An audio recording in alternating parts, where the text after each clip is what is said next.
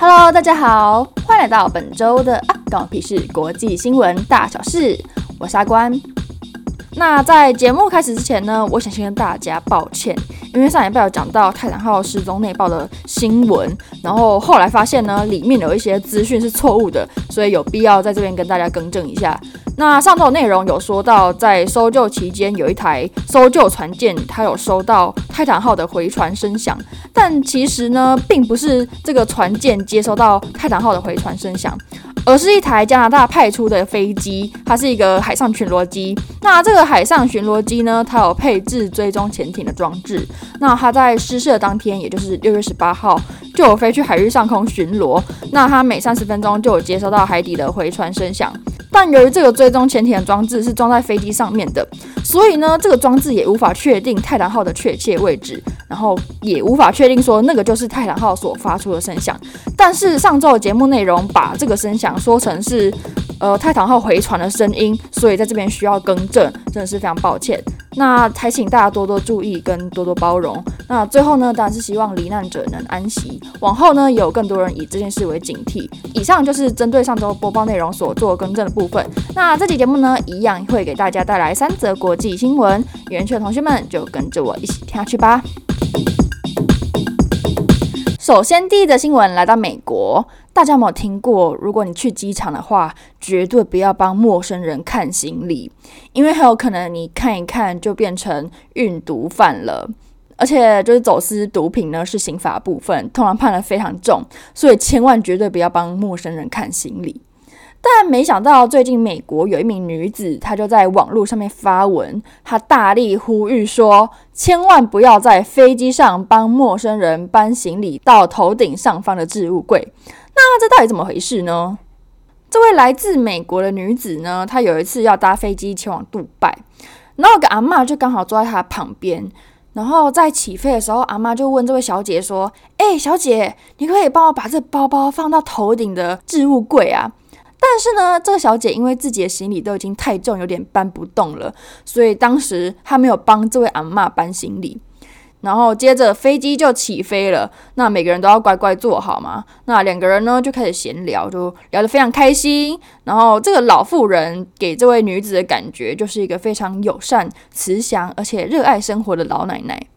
然后我们就这样子，就飞机飞啊飞，然后两个人这样聊天聊天。当飞机即将抵达目的地，就降落在杜拜的时候呢，这个阿嬷突然开始胃痛，然后开始疯狂流眼泪跟流汗，然后还紧紧抓住那个女子的手，一直喊说：“哦，我的女儿，快点救我，还是什么？”然后每个人都以为他们两个真的是母女关系这样子，然后。就算飞机都已经抵达降落地点了，那个阿嬷还是死都不让那个女子走出去，一直说：“你可不可以帮我提个行李就好了？”这样子就感觉好像身体很羸弱，身体很病恹恹，然后胃痛到一个就是一把眼泪一把鼻涕。然后那个小姐看了也是于心不忍嘛，想说刚刚也是就聊那么开心，也是一段缘分。然后现在看到这个老阿嬷这样哭成这样子，抓住我的手。然后每个人往自己看，想说好了，不搬也不行，就说搬一下好了。就在这个女子要伸出手帮忙搬阿嬷行李的时候，她眼角余光瞄到一个男生，这个男生呢就用眼神示意她说不要帮这个阿嬷搬行李，然后还大力摇头这样子。然后这个女子当下也不知道怎样，她就突然决定说好，我不要帮这个阿嬷搬行李了，因为她觉得说，就为什么一直。把我卡在里面不让我出去，都已经飞机都已经降落了这样子，然后他那时候就拿了自己的一堆行李就走人了。结果接下来呢，就发生了惊人的一幕。这个女子才刚走不久，她就马上看到这个阿嬷，她抱着行李拔腿狂奔，一个精力旺盛、极度充沛，完全跟刚刚就是胃痛，然后一把眼泪一把鼻涕，然后紧抓她的手发抖那个样子完全不一样。她现在就是。拔腿抱着行李狂奔，然后后面就追着一群就机组人员在追着他，最后当然是他就被那个机场警察给拦下来，然后铐上手铐了。啊，这个过程中，这阿嬷还不死心的对着刚刚女子说：“我的女儿，你怎么可以这样对我？”然后这个女子她当下才了解说，靠，这个阿嬷原来是想要把他就栽赃成走私毒品的共犯，然后还好他没有得逞，因为这个行李箱上面呢，检查过后并没有这个女子的指纹。但是呢，因为这个阿嬷一直喊她就女儿嘛，所以警察也把这个女子来叫来问话，这样子。结果呢，这个阿嬷连自己的女儿名字都叫不出，然后再加上刚刚示意她不要提行李的男乘客呢，就出来为这个女生讲话，说这个阿嬷是自己突然开始演戏，然后紧抓她的手，他们两个其实不认识，她一直叫她女儿这样子，然后这个女子才顺利的逃过一劫。这样，哦，我觉得这个故事超值得拿来警惕的诶。我以前就只听过说，就是不要在机场帮别人看行李，没有想到说原来在飞机上帮别人把行李抬到头顶的那个置物柜也是不行。我想说，大家可能会觉得这只是举手之劳，然后帮忙抬个重物而已，不帮那个老人家抬重物，应该很还好吧？结果完全没有想到说，可能别人的行李箱上面沾到你的指纹就会出事，我觉得超可怕的。真的看到这个就觉得一定要分享给你们，就是。除了在机场不要帮别人看行李之外，在飞机上也不要帮陌生人抬行李，就是碰都不要碰这样子。然后如果遇到这情形，遇到无论什么老人家还是谁问你说，哎，可不可以帮我抬一下行李？你就说，哦，我可以帮你请空服员过来帮你抬行李。对，就是尽量，也不是尽量，就是不要禁止，拜托不要碰别人的行李，然后也不要帮别人看行李，这样子啊。分享给你们，我觉得这个故事很值得拿来警惕。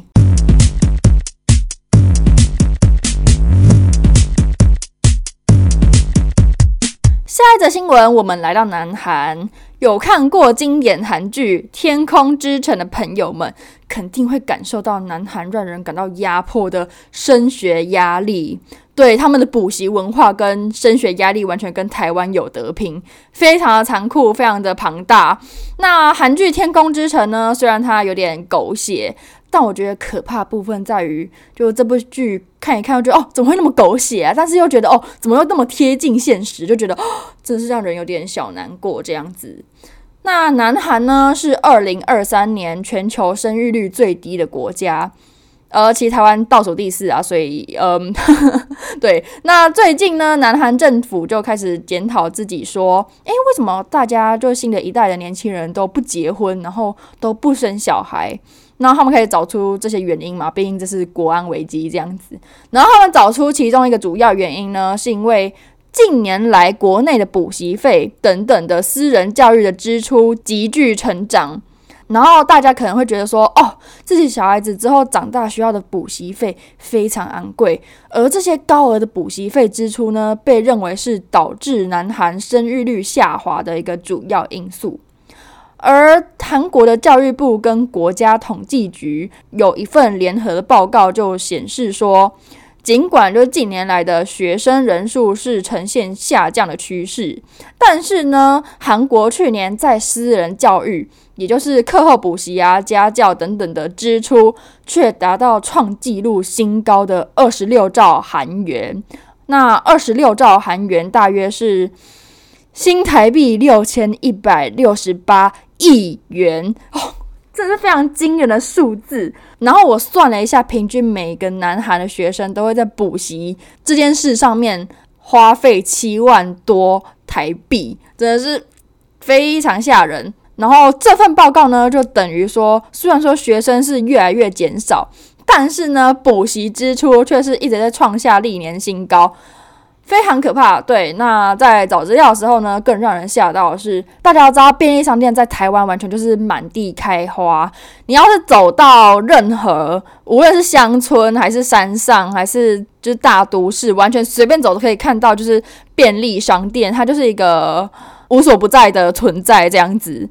而台湾这样子的便利商店密集度呢，在全球位居第二，第一名呢是南韩，所以南韩的便利商店。是比台湾密集的之外呢，南韩的补习班比南韩的便利商店密集度再高上三倍，完全就是超难以想象诶。那南韩呢，有将近八十趴的学生有参加补习班等等的私人教育，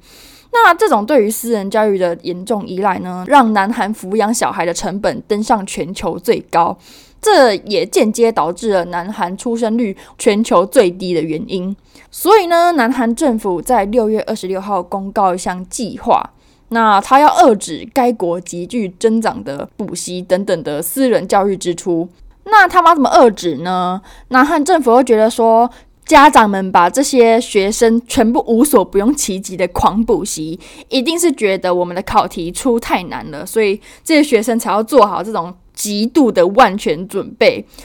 而且刚好这个月，南韩总统尹锡悦就大批评南韩的学测考题居然给我出公立学校课程没有的题目，所以呢，他把里面其中一些太过于复杂的题目称之为杀手级考题。而六月二十六号，南韩的教育部呢就定义这个杀手级考题到底是什么，还在网站上面举例说明，并下令说这些题目呢将在十一月会进行的大学考试里面删除。对，所以他们想说把这些题目变简单一些，应该大家就不用补习补这么猖狂了，然后补习费也会压低一点，这样子家长应该会。就是愿意生小孩吧，对，他们想的非常的远这样子。但是我想举一个反例，是说可能有些学生听到的消息可能不是特别开心，是因为刚好我那一年数学学测刚好考算是蛮难的，然后数学程度不错的跟我这种数学程度比较差的就会考到同一个成绩，就差不多的成绩，是因为呃数学题目难的话这种。嗯，程度不错的跟程度差的就会同同样的挂在那边嘛，会通过的就只有数学很好的那一种，所以我就刚好捞到了一个还不错的数学成绩，我就觉得既得利益者诶，所以这种杀手级题目被删掉的话，也不知道是福是祸啦，但当然就是希望这对就是生育率有帮助，说明台湾也可以借鉴一下这样。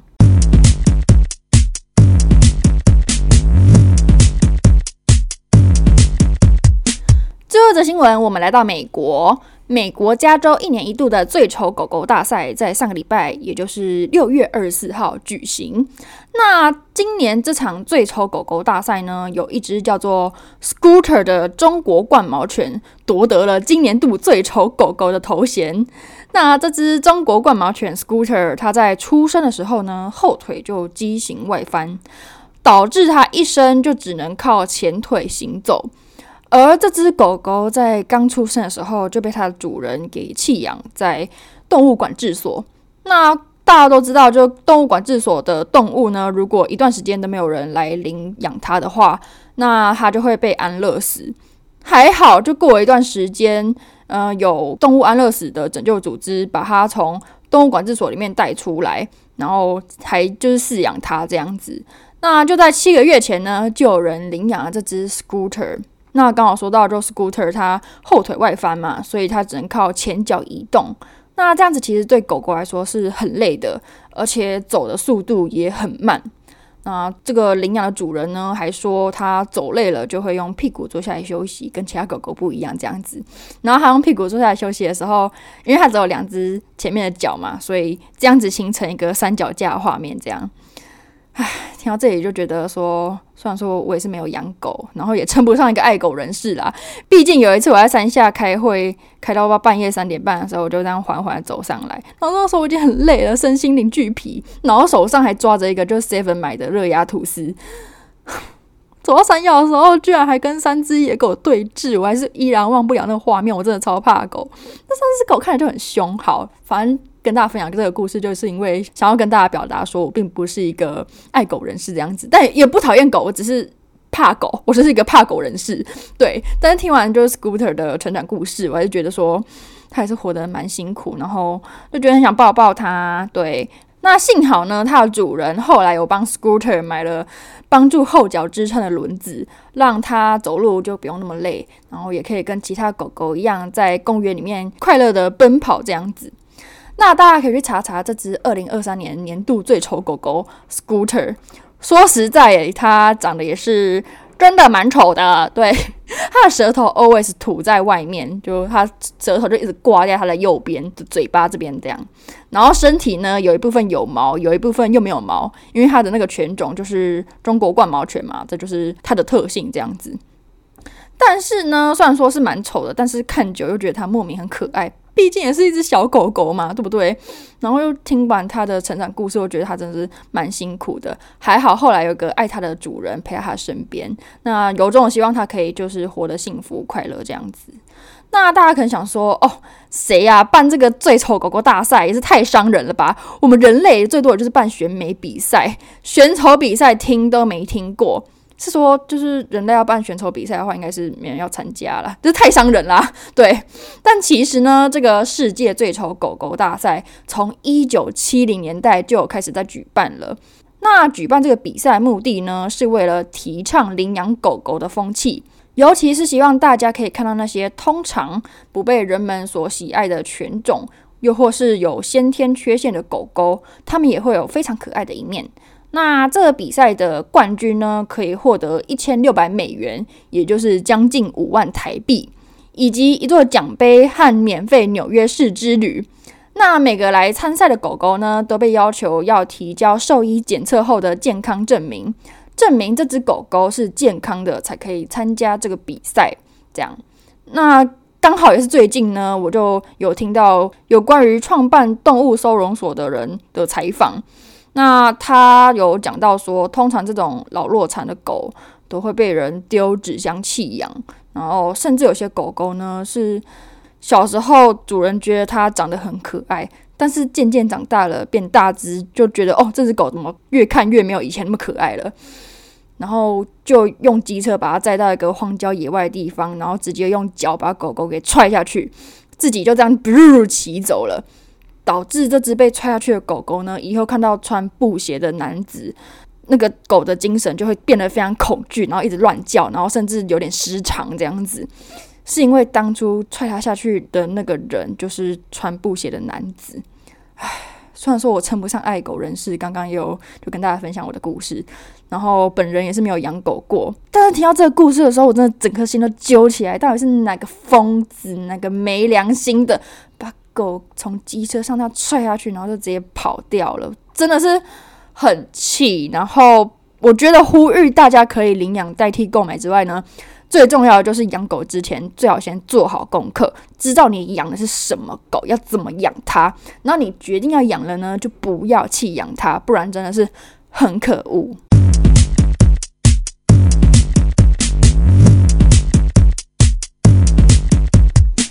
最后呢，是本周的有话大声说时间。那本周的有话大声说有重要公告要跟各位听众朋友们讲，就是接下来的四周，也就是接下来的四集节目，因为要回越南玩的关系，就阿光我要回越南爽爽玩啦，所以接下来的四集 podcast 都是以预录的方式来跟大家呈现。那其实我们每集都是以预录方式啦，只是这也预录不同，是说我们。每周的新闻都是当周现捞的嘛，但是呢，接下来的四集都是预先先找好某个主题，好玩的，好玩的，绝对不是那种嗯冷冰冰或是很无聊，好玩的，好吗？一强调就好玩，我自己听完就觉得还蛮有趣的。那搜罗这些资料跟大家播报，那具体是什么呢？诶，我们来期待下个礼拜天早上八点，记得收听我们 Podcast 阿光我 Podcast 里面就会给你们揭晓特辑一的主题，然后会有四周连续四周都是播这种有趣的小啊，好差点就爆料有趣的节目这样子，对。那是什么呢？大家就期待吧。那主要是跟大家讲说，就是接下来的四周都不会是播当周新闻，因为就是要回越南玩。那嗯、回越南玩的话，就懒得就，样说心声的，就懒得就自己这样每周这样子找新闻，然后打新闻这样录音，所以就先录好了，对不对？我这周天哪，我本来没有想要跟大家卖苦，但我还是跟大家讲一下，我这今礼拜几？今礼拜四。礼拜四我礼拜一已经录了两个，然后礼拜二再录一个，然后礼拜三突然发现说我只录三个不行，我要录第四个，所以我这周已经录了四个节目，然后今天又录了这个，我这周马上录了五个节目，今天才礼拜四，然后其实我礼拜呃礼拜二录完的时候，我喉咙就已经快不行了，还卖苦，对，因为其实我口条并不是特别好，然后加上嗯、我自己觉得我的讲话功力还不够，所以每次录的时候呢都会。呃，一集节目嘛，有三篇新闻，然后每一篇新闻是录了至少也是有三四次，然后这样乘起来就是非常可怕数字。所以我记得，呃，礼拜几的时候，礼拜二还是礼拜几的时候，有放自己一天假，然后那天我完全没有跟任何人讲话，因为我在保养我的喉咙，这样子。